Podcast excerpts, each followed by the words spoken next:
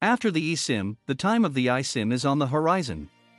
In collaboration with Thales and Vodafone, Qualcomm has developed an integrated SIM directly embedded in the mobile processor. The technology was demonstrated in a lab environment on a Samsung Galaxy Z Flip 3 5G, equipped with a Snapdragon 888 chip. This technology can offer several advantages. The first, most obvious one is the space that is saved.